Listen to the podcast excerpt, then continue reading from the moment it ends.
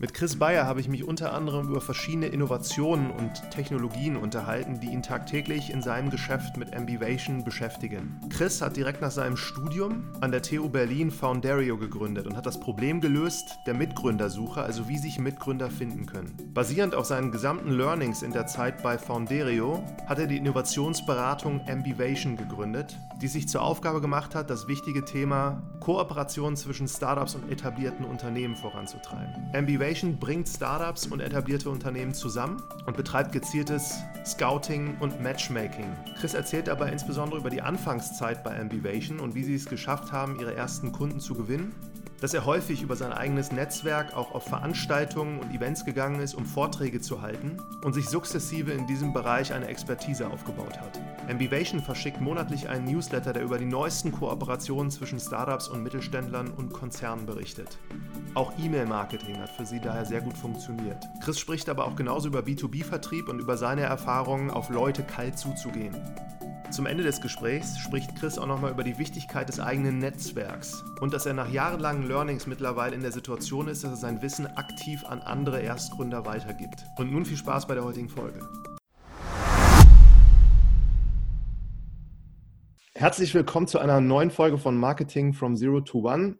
Heute habe ich einen Gast, den ich schon sehr lange kenne und sehr schätze und der heißt Chris Bayer. Und wir fangen so an, Chris, dass du dich am besten einfach mal selber vorstellst, wer du bist und was du machst.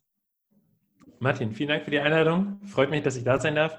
Ähm, ich bin Chris von Ambivation ähm, und wir bringen Unternehmen und Startups zusammen. Vielleicht äh, kurz zu mir persönlich. Ähm, ich habe äh, Ambivation mitgegründet und ähm, habe einen Hintergrund im Bereich Wirtschaftsinformatik, Innovationsmanagement, Unternehmensgründung. Ähm, wir haben damals Ambivation zu zweit gegründet und das hat sich so ein bisschen aus meiner vorigen Gründung heraus entwickelt, aus Fondario, die wirtschaftlich jetzt nicht so erfolgreich war. Aber ähm, vielleicht sprechen wir da später noch dazu. Sehr gut. Erzähl mal, wo hast du studiert? Und du hast jetzt gesagt, was du studiert hast, aber wo das war? Bist ja auch im Ausland unterwegs gewesen. Genau, ich habe äh, also meinen Bachelor in Nürnberg äh, gemacht an der Friedrich-Alexander-Universität, Wirtschaftswissenschaft, Wirtschaftsinformatik ähm, und später vertieft dann an der TU Berlin Innovationsmanagement und Unternehmensgründung. Was ich da super fand, das war als Doppelstudium organisiert, das heißt komplett auf Englisch.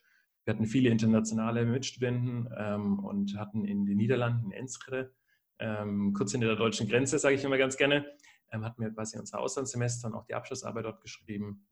Und ähm, genau, das war eine gute Erfahrung.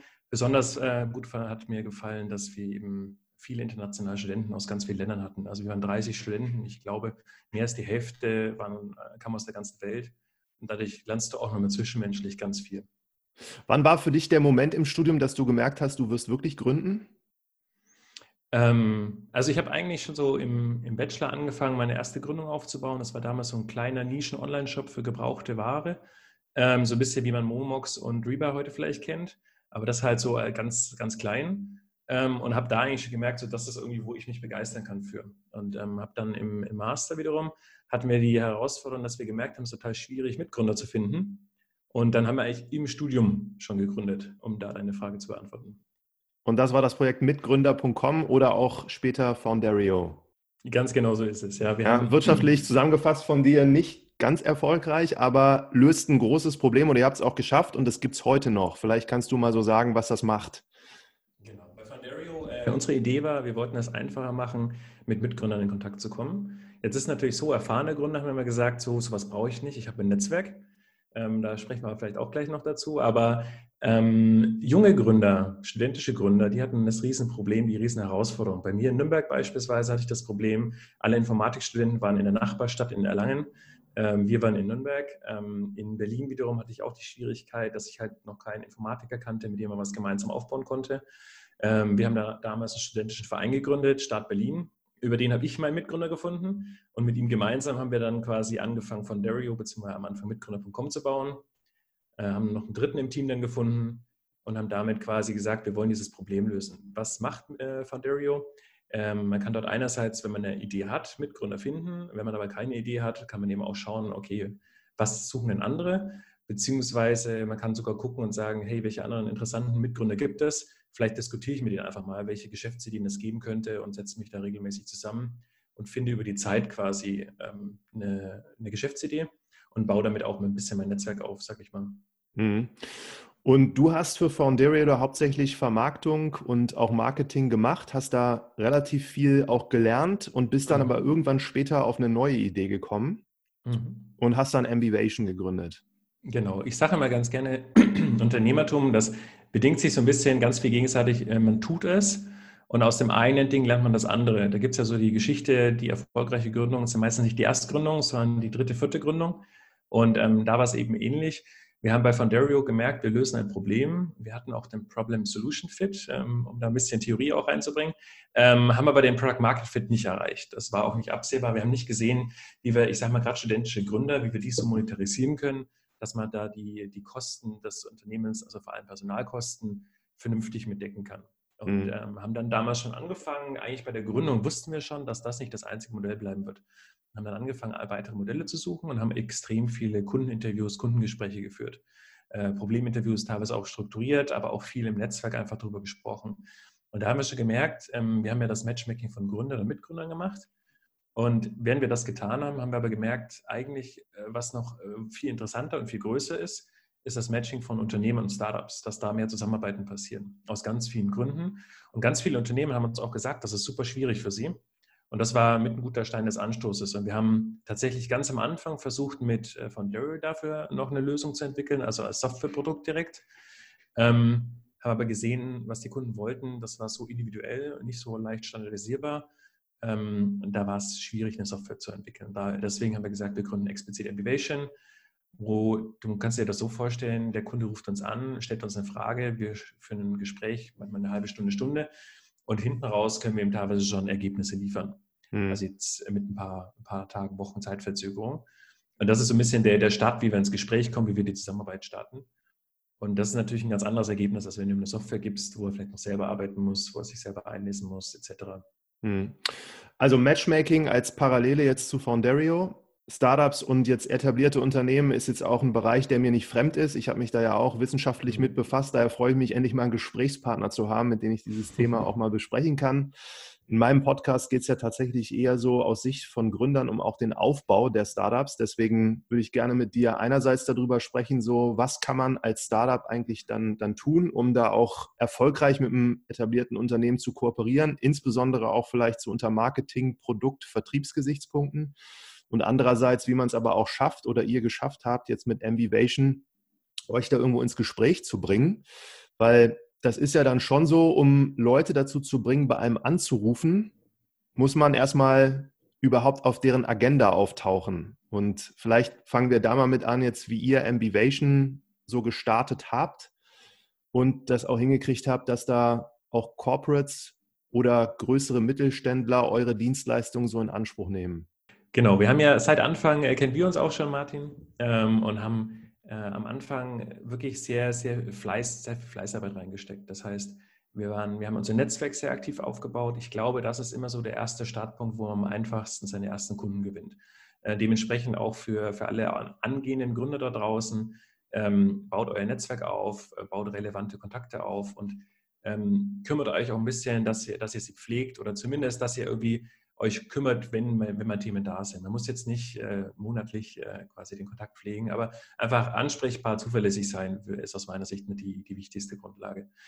Ähm, und dann war es aber auch so, dass wir super viel Arbeit reingesteckt haben, zum Beispiel auch für relevanten Events einen Beitrag zu bringen. Ist natürlich so, wenn ich dann einen Vortrag halte, das ist jetzt nicht äh, bezahlt.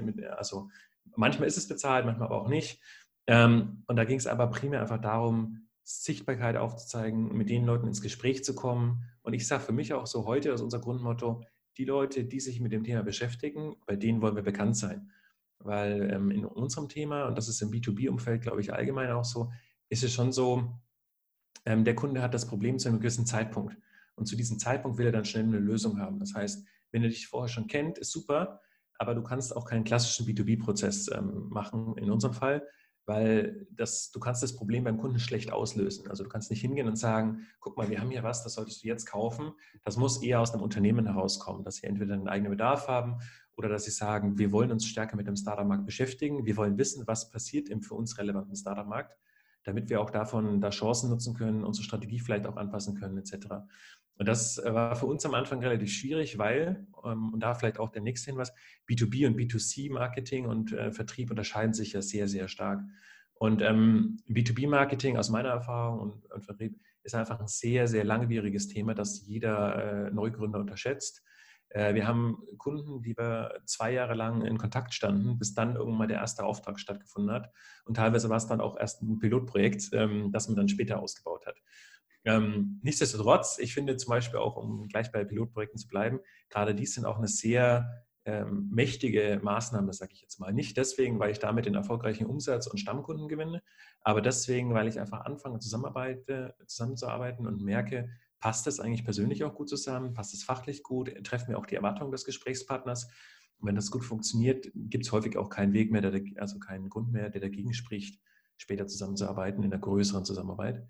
Aber ähm, ist natürlich dann auch wieder ein Zwischenschritt, sage ich jetzt mal, der den Vertriebszyklus quasi noch länger macht, bis man das eigentliche Ziel erreicht. Ja. Aber dann sind so einfach Auftritte von dir, wo du auf Veranstaltungen mal was vorgestellt hast oder einen Vortrag gehalten hast, die haben dazu geführt, dass ihr überhaupt erstmal auf die Agenda kommt von den Leuten, die dann da saßen und die dann irgendwann, wenn das Thema für sie relevant wurde, wieder an euch gedacht haben und auf euch zugegangen sind. Ganz genau. Ist es, weil das ist ja das interessante Unternehmen äh, oder Personen, die sich mit dem Thema neu beschäftigen, die gehen natürlich häufig auch auf die relevanten Events vor Ort, äh, um sich dann da irgendwie ein bisschen zu vernetzen, um da relevante Partner zu finden, ähm, Startups auch kennenzulernen. Und das hat natürlich dann, deswegen war das für uns ein ganz gutes Publikum, wenn auch es natürlich auch sehr aufwendiger Prozess ist, ja, weil du auf viele Events natürlich auch gehst, wo du dann keinen relevanten Kunden findest. Ähm, da ist auch die Frage, kann man vorher einschätzen, wer das Publikum ist? Also kann man vorher einschätzen, ob wirklich deine Persona, dein Zielkunde, sage ich jetzt mal, da vor Ort ist oder nicht. Und das ist so eine der, der Herausforderungen, die ich da immer sehe, dass du häufig mindestens einmal ein Event besucht haben musst, um zu bewerten, ob das deine Persona anspricht und die, diese Zielgruppe auch dort ist. Mhm. Ähm, da ist für mich so die Erfahrung immer gewesen, Trial and Error. Ähm, oder natürlich gut vorqualifizieren, aber das ist häufig auch schwierig, weil natürlich so ein Eventorganisator einem immer auch erzählt, natürlich ist deine Zielgruppe da, perfektes Event, super, komm unbedingt vorbei, halt einen ja. Vortrag. Ähm, vielleicht eine Anmerkung da noch, was ich für mich gemerkt habe, was häufig nicht so gut funktioniert, ist als Gast auf Events teilzunehmen. Das ist einfach so ein bisschen die Logik. Als Gast hast du halt, dann kannst du natürlich dich auch vor Ort vernetzen, aber dann sind es halt sehr viele eher so wahllose Gespräche. Mhm. Als Referent hast du natürlich schon die Chance, dass du die Sichtbarkeit bekommst und dann eben auch genau die Gesprächspartner auf dich zukommen, die eben inhaltlich Interesse an deinen Themenfelder haben. Mhm. Da ist natürlich auch nicht jeder Gesprächspartner wird dann zum Kunden, aber ähm, das hilft in der Vernetzung auch sehr stark. Jetzt hast du zwei Beispiele mal von irgendwelchen Veranstaltungen aus der Vergangenheit, wo du einen Vortrag gehalten hast und das ist jetzt auch nochmal meine Frage. Also in dieser Welt auch der Corporates und Mittelständler sind ja häufig auch ältere Leute da am Ruder. Und du bist jetzt jemand, du hast jetzt studiert und du bist seit drei, vier Jahren dann irgendwo auch Gründer, aber du bist doch deutlich jünger und wie man da auf die Agenda auch kommt und dass man da überhaupt als Referent etwas vorstellen kann. Das würde mich auch mal interessieren. Mhm. Also ähm, wie man als Referent hinkommt, würde ich sagen, einerseits natürlich über eine Spezialisierung, dass man sagt, in einem Thema ist man wirklich gut ähm, und da positioniert man sich auch. Ähm, ich glaube, es passiert aber auch viel über Empfehlungen und eben wieder über das eigene Netzwerk.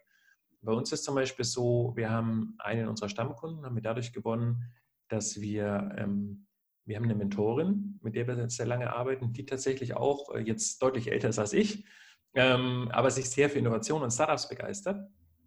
Und ähm, die uns dann zum Beispiel auch empfohlen hat, guck doch mal, es gibt hier und hier das und das Format, äh, da könntet ihr gut reinpassen. Und sie kannte dann auch äh, den, ähm, den äh, Organisator, sage ich mal, dieses Events und hat uns da mal ins Gespräch gebracht, dass wir uns mal kennenlernen und hat das ganz gut gepasst. Ich würde sagen, was dann in der Zusammenarbeit wichtig ist, ist, einfach auch die Zuverlässigkeit. Und das ist so, was bei, ich sag mal, auch jetzt in unserem Kerngeschäft bei Ambivation im Matchmaking, was häufig eine Herausforderung ist, dass es einige Startups gibt, die nicht so zuverlässig sind. Und ähm, ich würde sagen, da trennt sich immer die Spreu vom Weizen. Ähm, aber wenn ich weiß, als Gesprächspartner oder als Eventorganisator in dem Fall, wenn ich weiß, ich kann mich auf die Person verlassen, macht das halt einen enormen Unterschied. Und wenn ich nur einmal enttäuscht wurde, dann ist es schon ein Riesenproblem. Und dann äh, kriegt man häufig gar nicht mehr die Chance, quasi ein zweites Mal zu enttäuschen oder da dann zu überzeugen. Das heißt, das wäre aus meiner Sicht ganz wichtig. Und ich habe schon von Startups gehört, die dann irgendwie aus privaten Gründen abgesagt haben und das irgendwie teilweise 24 Stunden vorher. Das ist natürlich für den Eventorganisator so das Schlimmste, was du machen kannst. Mhm. Und darüber muss man sich halt auch im Klaren sein. Und ich finde so, keine Ahnung, wenn ich jetzt krank wäre und äh, mir ging es gar nicht gut, dann würde ich halt organisieren, dass irgendjemand mich vertritt mhm. und in meinem Namen quasi den Vortrag hält. Und ähm, das ist so, das wäre für mich so mein Selbstverständnis. Mhm. Guter Punkt. Und als du diese Vorträge dann gehalten hast, was hast du danach gemacht? Hast du da Veranstaltungen genutzt, um dann wirklich auch zu gucken, dass Leute dich ansprechen oder du die nochmal ansprichst? Oder wie macht man dann weiter? Ich meine, am Ende ist es ja so, ähm, man sucht ja den Kunden, der ein Win-Win draus hat. Das heißt, eigentlich willst du mit dem Kunden in Kontakt kommen, der sowieso ein Problem hat. Das heißt, der sowieso weiß, okay, alleine werde ich diesen Markt an Startups nicht äh, komplett durch, äh, durchforsten können, sage ich mal. Man spricht jetzt weltweit, je nach Definition, über eine halbe Million Startups. Ähm, je nachdem, wo ich suche, selbst in Deutschland spricht man irgendwo von einer großen fünfstelligen Zahl äh, an Startups. Ähm, wenn ich das komplett alleine machen will und vielleicht sogar noch keine Vorerfahrung in dem Themenfeld habe, dann ist es natürlich auch ein sehr, sehr harter Job. Das heißt, da gibt es natürlich auch Unternehmen da draußen, die genau nach so einer Lösung suchen oder jemanden suchen, der sie begleitet. Ich glaube, was, was uns viel geholfen hat, äh, dass wir bei Emivation natürlich jetzt auch die Flexibilität haben, zu sagen, pass mal auf, was ist genau dein Problem und dass wir genau dafür maßgeschneidert jetzt eine Lösung bieten können. Ja. Das heißt, wir haben den einen Kunden, den wir als Sparing-Partner begleiten, wo wir einfach einmal im Monat telefonieren und offene Fragen klären und bei Bedarf eben Probleme lösen. Wir haben den anderen Kunden, der uns zweimal im Jahr anruft und sagt, das und das Problem habe ich jetzt, das muss gelöst werden. Und wir haben natürlich aber auch viele Stammkunden, wo wir einfach äh, monatlich im Austausch stehen und quasi diskutieren, wie sich Dinge weiterentwickeln, wie der Stand von Kooperationsgesprächen ist welche Marktentwicklung es passiert, was vielleicht auch der Wettbewerb macht. Ähm, also das ist bei uns dieses Data Monitoring. Und dann hast du, da hast du halt eine sehr enge Beziehung. Und da löst du aber auch wiederum in der Zusammenarbeit ganz unterschiedliche Probleme. Also um da vielleicht ein Beispiel zu geben, wir haben da beim einen Kunden zum Beispiel, haben wir auf der einen Seite eine Managementpräsentation vorbereitet, damit dort auch die Geschäftsführung die Entscheidung treffen kann, ob sie mit einem Startup zusammenarbeiten wollen, in dem und dem äh, Form. Auf der anderen Seite machen wir klassische Recherchen, welche Startups könnten denn inhaltlich passen. Und an wieder anderer Stelle ist es eher so, dass wir inhaltlich diskutieren, ähm, ob nicht denn durch die Erkenntnisse aus dem Startup-Markt sich vielleicht auch die Strategie des Unternehmens weiterentwickeln könnte, sollte. Und also dann ist es quasi keine Einbahnstraße, dass die Strategie für uns äh, sagt, was, wonach wir Startups suchen, sondern auch der Markt selber wiederum gibt Impulse und sagt, pass mal auf, die und die Themen können für dich vielleicht relevant sein. Mhm. Sehr spannend.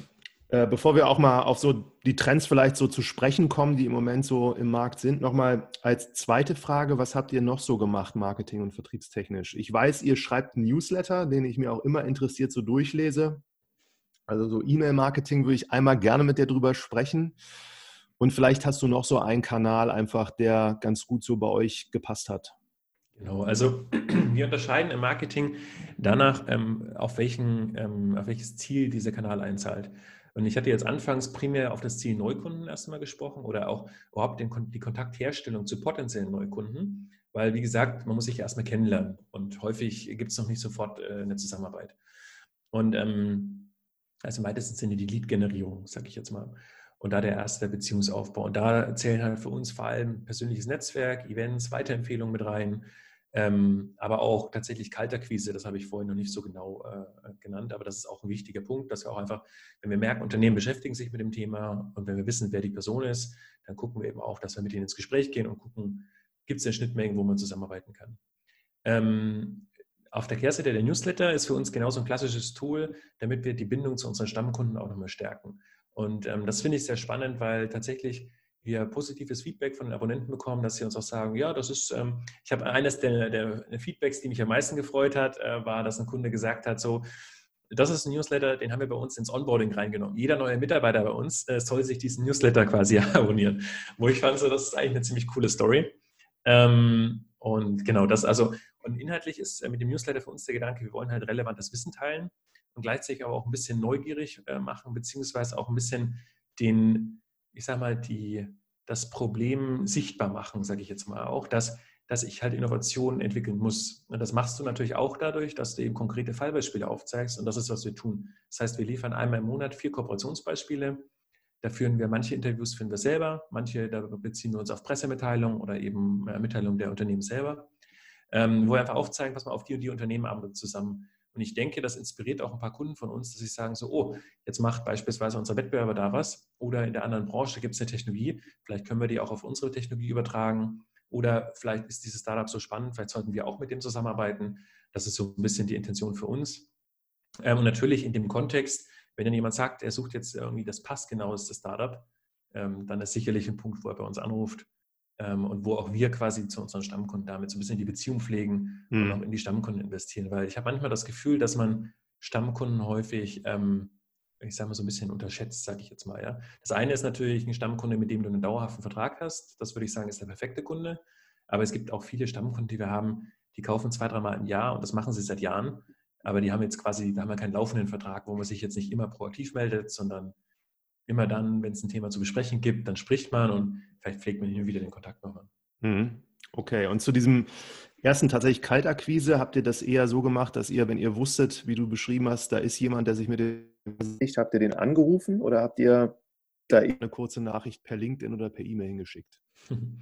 Also ähm, da müsste man jetzt quasi sagen, wir nutzen das Omni-Channel, um da so ein B2C-Konzept aus dem Retail zu nutzen. Nee, ähm, also wir nutzen tatsächlich alle Kanäle. Ähm, der Kanal, der halt am vielversprechendsten ist. Wenn du halt die E-Mail-Adresse gar nicht findest, dann ist vielleicht LinkedIn ein guter Kanal. Äh, wenn du keine Telefonnummer hast, ist vielleicht E-Mail ein guter Kanal. Ähm, persönlich bin ich meiner Meinung, Telefonat ist mit der besten. Aber du musst natürlich auch gucken, dass du den Gesprächspartner nicht überfällst. Von mhm. daher ist vielleicht eine E-Mail oder ähm, eine LinkedIn-Nachricht beispielsweise am Anfang ganz hilfreich. Ähm, auf einem persönlichen Event äh, kannst du natürlich auch, wenn du, wenn du gut vorbereitet bist, weißt du, wer dort ist. Ähm, und wenn es natürlich auch die entsprechenden Teilnehmerlisten gibt, dann kannst du natürlich auch in der Vorbereitung schon gucken, die und die Person möchte ich ansprechen. Überlegst du dir, zu welchem Zeitpunkt du sie ansprichst. Bei Online-Events sieht man ja häufig jetzt auch die Teilnehmer was äh, aus meiner Erfahrung jetzt für die vertriebliche Thematik sogar ein Vorteil ist, weil auf einem physischen Event, wenn da eine dreistellige Zahl von Teilnehmern ist, hast du eigentlich kaum eine Chance, den richtigen Teilnehmer zu finden, ähm, wenn, du die, wenn du nicht genau weißt, wer es quasi ist. Und ähm, auf virtuellen Events kannst du halt mit Fleiß dich vorbereiten, weißt du, wer vor Ort ist und dann machst du eben vorab schon Termine oder sagst dann, hast vor Ort den Kontakt und machst dann Termin danach aus dass du einfach mal in aller Ruhe dann sprichst und dich austauscht und besprichst, wo es zusammenpasst. Und da führe ich eigentlich viele gute Gespräche und da ergibt sich häufig auch was daraus. Mhm. Was war das beste virtuelle Event, was du in den letzten Monaten oder Wochen so mitbekommen hast? Das ist eine gute Frage. Ähm, ich würde sagen, wir, wir sind ja in dem Bereich Immobilien-Startups. Das ist so ein Schwerpunkt, wo wir besonders viel machen. Also vielleicht nicht falsch verstanden äh, verstehen, wir arbeiten branchenagnostisch, also in allen Branchen, gerade im Scouting, aber in der Immobilienbranche haben wir einfach die meisten Kunden aktuell. Ja. Und ähm, deswegen waren wir da, war ich jetzt zuletzt auf der Real PropTech. Ähm, das ist so ein Event von dem äh, Blackprint Accelerator und das finde ich einfach fantastisch. Und es war sehr gut vorbereitet, sehr gut organisiert. Die Technologie, die sie genutzt haben, war gut. Ähm, und da kann man sich einfach, also da kann man sowohl quasi, gab es die verschiedenen Inhalte, die man, denen man sehr gut folgen konnte, als auch ähm, die, die Teilnehmer, das Publikum war sehr, war sehr breit und sehr interessant. Ähm, es war super organisiert. Und ähm, genau, das ist ein riesen Mehrwert. Und ich sage mal, genau, das ist, das ist ganz wichtig. Also ich höre da so raus, dann können wir das Thema auch abschließen. Also ihr habt jeden Kanal, den ihr euch nutzt oder den ihr nutzt, habt ihr euch genau überlegt, was ihr damit machen wollt und gute Vorbereitung ist die halbe Miete. Also du besuchst jetzt keine Events oder ihr macht das nicht, ohne euch da wirklich dezidiert so im Vorfeld mit auseinanderzusetzen, wer ist da und was kann man da vielleicht auch dann für Gespräche führen. Genau, also die, die Frage ist ja, ich meine, äh, Martin, du und ich, wir haben eine begrenzte Zeit. Und wenn ich auf ein Event gehe, äh, wo ein Startup-Wettbewerb ausgelobt wird, äh, also Berlin-Brandenburg Startup-Innovationspreis äh, oder äh, Startup-Wettbewerb, ähm, das ist halt, das sind halt einfach die, die Persona, mit denen wir arbeiten, die sind da halt nur ganz selten fort. Und wenn ich dann auf ein Event gehe, wo quasi von vornherein schon nur eine Person dort ist, die zu meiner Zielgruppe gehört, dann äh, habe ich vielleicht meine Hausaufgaben nicht richtig gemacht. Wenn die eine Person genau die ist und wenn ich weiß, wer sie ist, dann kann es sich trotzdem lohnen. Aber bei den meisten physischen Events in der Vergangenheit war es ja auch so, dass du auch gar nicht weißt, wer die Teilnehmer sind. Und du hast ja nicht die Möglichkeit, dann mit Hunderten von Leuten an einem Abend äh, sinnvoll zu sprechen. Mhm. Und ich weiß nicht, auch in der deutschen Kultur oder vielleicht der europäischen Kultur äh, ist man auch nicht so sehr in diesem Speed-Dating, sage ich jetzt mal, wie das vielleicht in, in, der Kultur in Israel oder in den USA stärker ist. Das heißt, von daher, ich glaube, entweder man kann sich gut vorbereiten oder so ein Event macht auch einfach aus meiner Sicht weniger Sinn. Mhm. Und die, die Events, also Businessplan-Wettbewerb hier Berlin-Brandenburg, sind ganz tolle Events, aber halt unsere Persona, unser Kundensegment ist nicht dort. Deswegen ist es für uns weniger relevant. Angekommen. Dann kommen wir zur Ambivation. Du hast jetzt vorhin erklärt, was ihr macht. Spannend wäre auch nochmal so, warum ihr das macht. Und gerne, wenn du hast, einfach mal nicht aktuelle Trends, die im Moment gerade wirklich spannend sind, auch für natürlich die etablierten Unternehmen und vielleicht auch so, welche Branchen jetzt arbeitet ihr mit, mit PropTechs oder Immobilien sehr stark, aber wer ist im Moment so gerade, was ist der, der angesagteste oder die angesagtesten Trends und Branchen, die gerade wirklich im Umbruch sich befinden? Ich sage mal, meine Wahrnehmung ist, dass es so in Wellen geht. Ja? Und ähm, es gibt ja diesen Gartner Hype Cycle und der ist, glaube ich, auch ganz aussagekräftig, ähm, weil es gibt am Anfang immer einen großen Hype, dann gibt es so die Ernüchterung und dann geht es eigentlich ins operative Arbeit und äh, dass wirklich die Ergebnisse erzielt werden. Und ähm, aus meiner Erfahrung ist tatsächlich das Thema PropTech, zunehmend auch Contech, also Construction Technology, eher Bauwirtschaft innerhalb der Immobilienbranche. Ähm, das sind so Themen, die sich auf jeden Moment, die haben ein sehr starkes Momentum. Ähm, da muss man natürlich auch sagen, da passen so ein paar Faktoren, so ein paar Rahmenbedingungen auch ganz gut. Also die Branche ist, oder ein Großteil der Branche ähm, ist sicherlich auch wenig von Corona getroffen. Büro, Hotel ist ein bisschen stärker getroffen. Aber selbst da, ich sage mal, die Branche ist auch allgemein relativ stabil, relativ sicher ähm, aufgebaut. Das heißt, äh, da gab es jetzt auch gewisse Staatshilfen noch, etc. Das heißt, der Branche geht es jetzt per se nicht schlecht. Ähm, dann ist natürlich so, äh, dass die Potenziale einfach, also die Branche hat unglaublich große Potenziale, weil sie einfach so wenig digital ist und so wenig ähm, Innovation dort in der Vergangenheit existiert hat. Teilweise natürlich auch deswegen, weil es der Branche so gut geht. Das bedingt sich da manchmal. Ähm, dann ist der, der Bedarf irgendwie zu innovieren auch nicht so groß. Ähm, auf der Kehrseite gab es aber trotzdem auch viele Unternehmen oder auch Startups, die quasi in der Zwischenzeit ihre Hausaufgaben gemacht haben und sich vorbereitet haben, sage ich jetzt mal, auf die Chancen, die sich später ergeben. Und das ist natürlich auch, Thema Timing ist für Startups zum Beispiel auch immer super schwierig, weil ähm, ich sage mal, vor zehn Jahren war das Thema äh, modulares Bauen, industrielles Bauen, also in der Fabrik äh, die Bauteile für die Baustelle schon vorzufertigen, sodass sie vor Ort vereinfacht gesprochen nur noch wie Puzzleteile zusammengesetzt werden müssen. Ähm, so ein Thema war vielleicht vor fünf oder zehn Jahren schon sehr vielversprechend, aber da, da gab es halt kaum Kunden, kaum Unternehmen, die sich damit beschäftigt haben und die bereit waren, da ein Innovationsprojekt zu machen.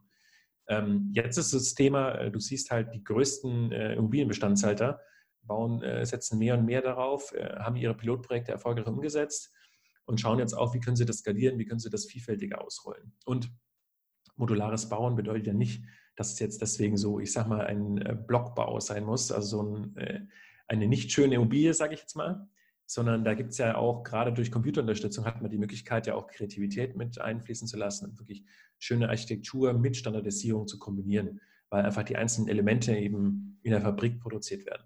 Und auch die Qualität kann ja eine ganz andere sein, weil auf der Baustelle weißt du nie, wer die handwerklichen Arbeiten macht, wie gut derjenige ist, der einzelne Mitarbeiter, wie gut die Kontrolle ist, wie viel Nacharbeit man später hat. In der Fabrik kannst du halt eine ganz andere Qualitätskontrolle einführen da kannst du über Sensorik, Kameratechnik etc. das alles äh, stark kontrollieren. Aber das ist zum Beispiel auch ein schönes Feld, wo auch ähm, PropTech sich jetzt entwickeln oder Kontext, die zum Beispiel mit Robotik oder Kameralösungen auch auf der Baustelle zum Beispiel Qualitätskontrolle äh, machen. Äh, wenn man da Richtung Augmented Reality zum Beispiel guckt oder künstliche Intelligenz, Bilderkennung, ähm, da kannst du auch viel softwaregetrieben quasi sicherstellen, wo du auch transparent machst, ob die Aufgabe wirklich gut gemacht worden ist wo du vielleicht nicht, wo vielleicht der ein oder andere Kontrolleur sonst das Auge zudrückt oder vielleicht nicht so genau hinguckt. Da hat dann die Technologie kann ganz klar kontrollieren, so ist es oder so ist es nicht. Hm. Noch zwei, drei andere Branchen, wo du sagst, die sind im Moment gerade wirklich spannend, sich anzuschauen? Im Energiebereich zum Beispiel ist es auch sehr spannend. Äh, da siehst du eben viele, viele Innovationen, sei es im Wasserstoffbereich, sei es im, äh, in der Anwendung von neuen äh, KI-Technologien. Ähm, da gibt es, also ich glaube, da passiert auch sehr, sehr viel. Äh, ich würde sagen, das Thema ist aber schon in Entwicklung. Das heißt, der Hype ist nicht ganz so groß. Ähm, und was allgemein natürlich riesig ist, ist alles, was so in diesen Bereich Fintech reingeht. Das geht jetzt auch schon eine Weile, aber die Potenziale sind dann noch lange nicht gehoben. Ähm, und auch die Unternehmen müssen sich da sehr, sehr radikal transformieren aus meiner Sicht. Mhm. Einer der interessantesten Ansätze, finde ich, ist natürlich, dass so klassische Mobile-Banken, die haben natürlich am Anfang einen sehr, sehr begrenzten Funktionsumfang weil die sagen, wir können nicht alles bauen wie eine klassische Bank. Das wirtschaftlich ist es gar nicht abdeckbar. Aber das Interessante ist, dass hier auch ihr komplettes äh, Mindset, äh, also teilweise, nicht alle, aber einige verändern ihr komplettes Mindset und sagen, wir wollen die Bankprodukte auch gar nicht mehr anbieten, die die klassische Hausbank anbietet, sondern wir wollen eigentlich nur noch die Kundenschnittstelle sein, den Kunden betreuen und wir bieten dem Kunden dann die besten Produkte aus dem gesamten Markt. So heißen, ich habe dann beispielsweise über APIs, über Schnittstellen beziehe ich mir dann zu jeder Produktkategorie die besten, äh, Kategorie, äh, die besten Produkte und der Kunde kann aus diesen auswählen.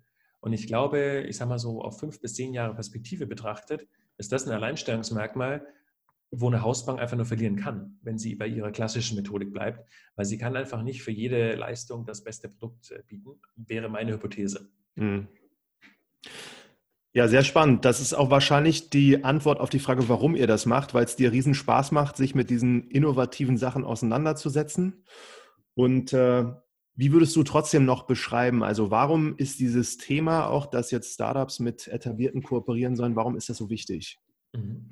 Also ich, äh, ich kann, äh, Martin, das kann ich 100% unterschreiben. Also persönlich der Antrieb, ich glaube, das Thema macht, äh, macht viel Spaß. Das ist auch ein Umfeld, wo ich mich gut aufgehoben fühle.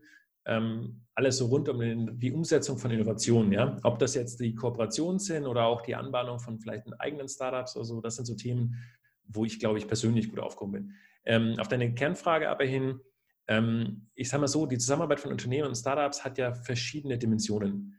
Jetzt mal kurzfristig, äh, kurzsichtig gedacht, ähm, das Startup profitiert natürlich davon, wenn es einen Kooperationspartner findet, mit dem es sein Produkt entwickeln kann, mit dem es einen Kunden gewinnt, mit dem es einen Partner, Vertriebspartner, Marketingpartner zum Beispiel gewinnt. Ähm, auch die Glaubwürdigkeit, die durch so eine Zusammenarbeit entsteht, ist natürlich ein Mehrwert.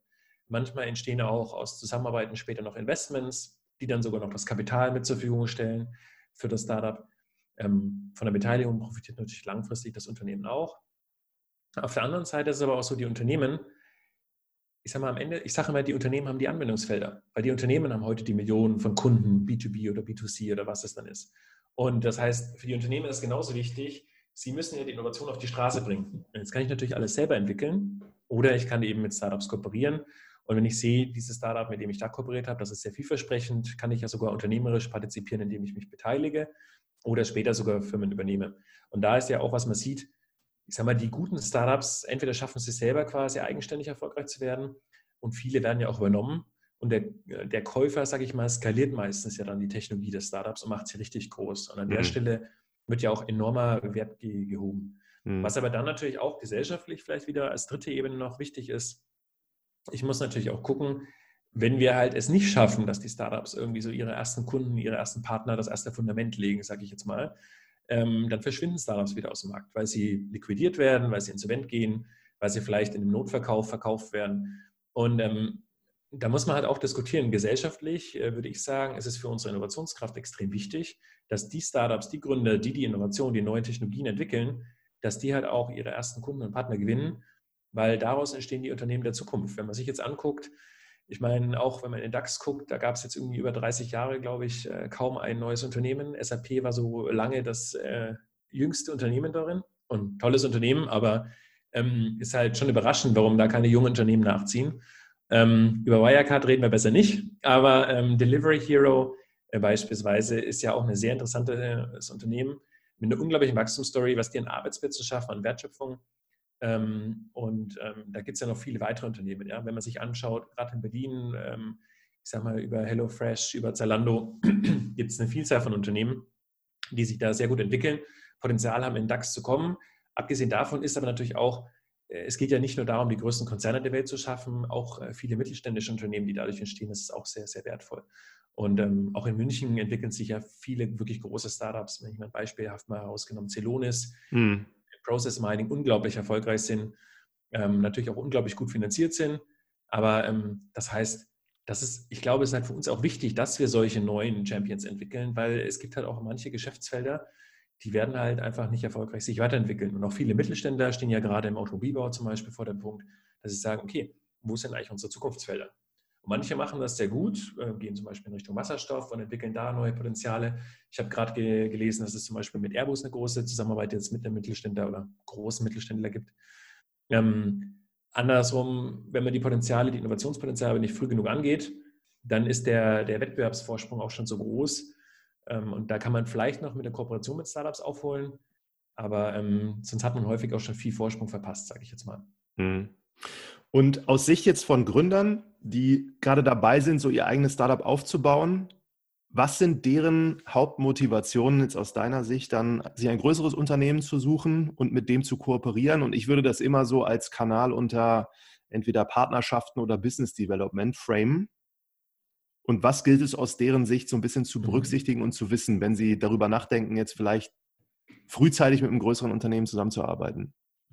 Also meine persönliche Meinung ist, das Wichtigste für Startups ist eigentlich, dass sie Unternehmen als Kunden gewinnen. Das heißt, dass sie wirklich ihre Lösung dem Kunden anbieten und damit den Mehrwert stiften. Genau. Ähm, neben der Kundenbeziehung ist natürlich auch eine klassische Innovationspartnerschaft sehr wertvoll, wenn ich quasi schaue, wie kann ich die Technologie, die ich schon entwickelt habe, wie kann ich die weiterentwickeln und adaptieren auf eine neue Branche, ein neues Kundensegment, auf die Anforderungen dieses Kundens. Kundensegmente unterscheiden sich ja sehr stark und da vielleicht auch schon der, der erste Hinweis für Gründer. Ähm, es macht halt einen großen Unterschied, ob ich meine Lösung einem Unternehmen verkaufe, das 50 Mitarbeiter hat, von dem drei meine Technologie nutzen, äh, oder ob ich es halt an einen Mittelständler verkaufe, der vielleicht also jetzt ohne EU-Definition vielleicht 500 Mitarbeiter hat oder 1000 oder 2000, oder ob ich es halt an einen Konzern wie Siemens verkaufe, äh, die in der Größenordnung 400.000 Mitarbeiter weltweit haben, ähm, die vielleicht auch ganz verschiedene Abteilungen haben, die meine Technologie benötigen. Ähm, aus meiner Erfahrung ist es so, es macht viel Sinn, eher klein anzufangen und sich hochzuarbeiten, weil ein Siemens hat meistens so viele Anforderungen, ähm, angefangen mit dem Datenschutz, Compliance, aber auch dann Produktanforderungen. Ähm, die entwickeln dann auch ganz gerne ein Lastenheft, ähm, wo man halt sagt, das ist halt eigentlich nichts, was ein Startup am Anfang leisten kann. Das heißt, so ein bisschen diese Early Adapter, diese Lead-User sich zu suchen, das ist am Anfang sehr wichtig und die sind häufig nicht im Großkonzern, zumindest nicht in den Corporate-Funktionen. Das kann mal eine Fachabteilung sein, die sagt, ich möchte das nutzen. Mhm. Aber wenn ich quasi wirklich die Konzernkernfunktion dafür gewinnen möchte als Kunden, macht es halt Sinn, vorher schon andere Pilotprojekte gemacht zu haben wo ich mein Produkt schon weiterentwickelt habe, wo ich schon gelernt habe, wo mein Pitch besser wird ähm, und nicht gleich zu sagen, ich möchte quasi direkt den besten Kunden im Markt gewinnen. Ja. Gute Learnings, glaube ich. Gut, dann haben wir jetzt so ein bisschen über euch gesprochen, über den Markt, was da gerade so passiert. Jetzt nochmal über dich als Gründer, so mit dem Wissen, was du heute hättest.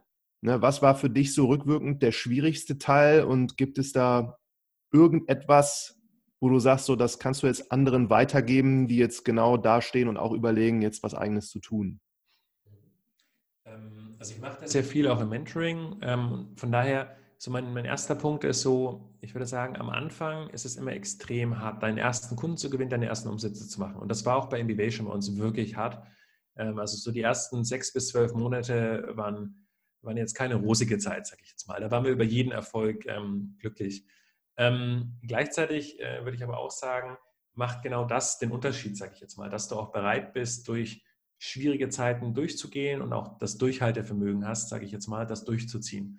Ähm, vielleicht als, als kleine Randanmerkung, äh, der die Gründer sollte sich natürlich darum kümmern, wie er seine finanzielle Existenz irgendwie in der Zeit absichert. Ja. Und ich sage immer so, meine persönliche Empfehlung wäre, dass ich die Liquidität für zwölf Monate ohne Einkommen auf dem Bankkonto habe und dann habe ich einfach einen Puffer. Ob ich den dann nutze, steht auf einem anderen Blatt Papier, aber ich habe mal einen gewissen zeitlichen Puffer.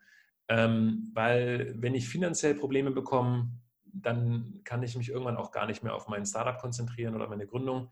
Ähm, das das wäre so eine persönliche Empfehlung. Äh, ob das Geld dann von der Familie kommt oder von Gesparten oder von dem Job, den man vorher gemacht hat, das ähm, ist dann ganz vielfältig. Ansonsten, wer quasi das Gesparte nicht hat, aber irgendwie so trotzdem sofort anfangen möchte, der kann sich manchmal mit äh, freiberuflichen Tätigkeiten das auch ganz gut unterstützen, dass er am Anfang vielleicht ein, zwei Tage nebenbei arbeitet ähm, und dann eben sehr sparsam unterwegs ist. Gleichzeitig würde ich aber auch sagen, teure Anschaffungen würde ich nicht empfehlen, äh, die laufende Kosten erzeugen, wenn ich wirklich als Gründer arbeiten möchte. Also sich jetzt irgendwie die Eigentumswohnung kaufen, wo ich monatlich 1500 Euro abbezahlen muss, oder ähm, das Auto kaufen, das irgendwie 500, 500 Euro kostet im Monat produziert, würde ich mir sehr überlegen, ähm, weil es einfach den, quasi den Runway äh, verkürzt. Ähm, genau. Ansonsten würde ich sagen, einfach unbedingt rausgehen, just do it. Das, ähm, der Hightech Gründerfonds ähm, äh, ist da ähm, quasi sehr präsent dafür mit der, mit der Botschaft auch, einfach machen und umsetzen.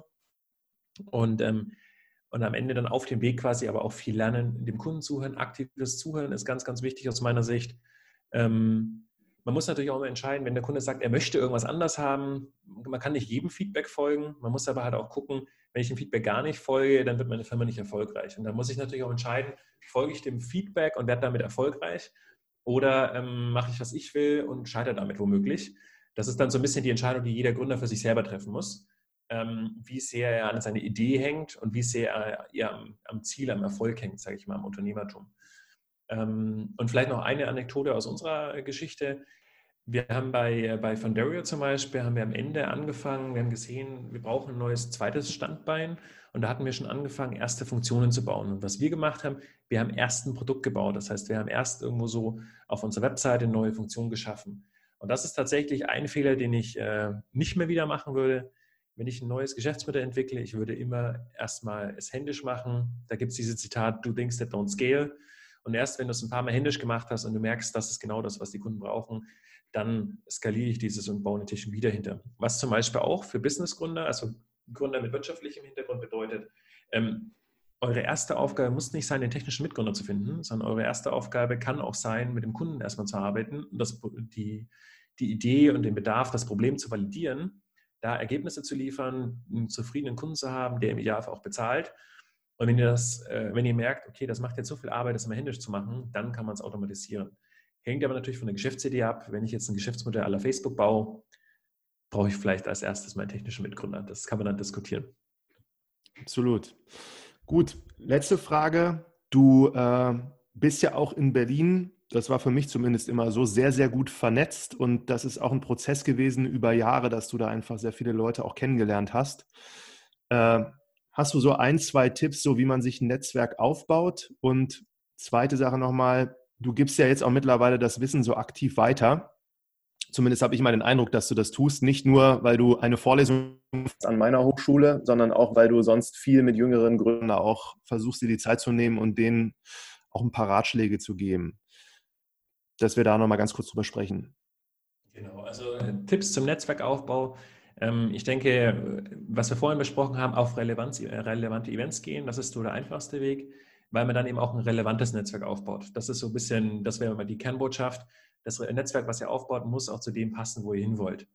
Ähm, dann würde ich sagen, diese Zuverlässigkeit ist essentiell, dass ich wirklich eben Dinge auch liefere, die ich verspreche. Das machen Startups auch in ihrem Kerngeschäft häufig nicht gut, dass sie viel zu viel versprechen und kein Erwartungsmanagement machen. Und das führt natürlich zu Frust und das führt dann im Zweifel auch dazu, dass ich später sage, ich will mit diesem Startup nie wieder arbeiten. Ich habe äh, letzte Woche mit einem Kunden telefoniert, der auch gesagt hat, mit dem Startup haben wir vor drei Jahren gearbeitet. Die haben es nicht geschafft, über zwölf Monate hinweg, ähm, obwohl sie es versprochen haben, ein Problem zu lösen, eine Funktion quasi zu bauen. Und er hat gesagt, dieses Startup würde er für sich jetzt kategorisch ausschließen. Mit ihnen möchte er grundsätzlich nicht mehr arbeiten. Die sind im Unternehmen auch verbrannt, weil da so viel schlechte Stimmung und schlechte äh, Atmosphäre quasi entstanden ist dadurch. Und sowas, ähm, ich glaube, im Netzwerken kann man das schon sehr gut lernen und später auch fürs Produkt mitnehmen. Ähm, und ansonsten, ich denke, einfach sehr aktiv sein, proaktiv sein und nicht äh, darauf warten, dass die Ergebnisse zu einem zukommen. Da vielleicht noch auch jetzt zum Thema Marketing hin der Bezug. Ähm, ich sage mal, je mehr Marketingkanäle man aufbaut, desto schöner ist es natürlich unternehmerisch auch, weil der Kunde auf einen zukommt.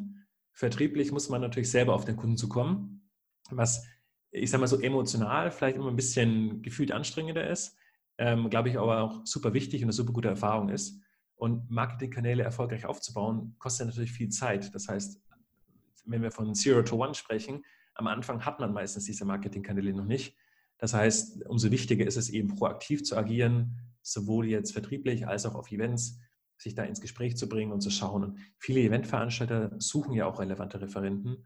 Ähm, von daher muss man da eigentlich nur zum richtigen Zeitpunkt mit der richtigen Person sprechen und kann da zum Beispiel sein, sein Netzwerk stärken. Und ähm, auch die zweite Frage, ähm, mir persönlich ist es auch sehr wichtig, also ich glaube, mein, meine wichtigste persönliche Eigenschaft ist Unternehmertum. Ich glaube, so das zweitwichtigste Thema ist dann so diese Startup-Zusammenarbeit aktuell. Aber ich würde auch nicht ausschließen, dass man irgendwann in den nächsten Jahren auch nochmal was anderes gründet. Und, ähm, und was ich persönlich im Moment mit unglaublich spannend finde, ist, dass wir so in unserem Netzwerk lernen wir natürlich auch ähm, andere Gründer, Gründerinnen oder auch noch nicht angehende Gründer kennen. Und da haben wir zum Beispiel gerade auch eine Ausgründung mit begleitet, die wir quasi mit inkubiert haben, äh, wo wir einfach in der Zusammenarbeit viel voneinander, miteinander lernen, aber auch den Erfolg quasi gemeinsam treiben können. Und was ich sehr spannend finde, wir haben äh, ein Thema im Bereich IoT-Anwendungsfelder, also Fallbeispiele von IoT-Lösungen. Da geht es darum zu verstehen, was ist eigentlich der Mehrwert von IoT für B2B-Geschäftskunden. Und ähm, in dem Kontext haben wir zum Beispiel wirklich gut zusammengearbeitet und wirklich eine tolle Entwicklung hingelegt. Und da geht es jetzt, also wir haben das über Ambivation gegründet und jetzt geht es quasi darüber, dass wir dann ein Unternehmen ausgründen. Und das finde ich unglaublich spannend. Ähm, und äh, auch zu sehen, so wie dieser unternehmerische Drive dann ist, ähm, das, das begeistert mich persönlich auch sehr.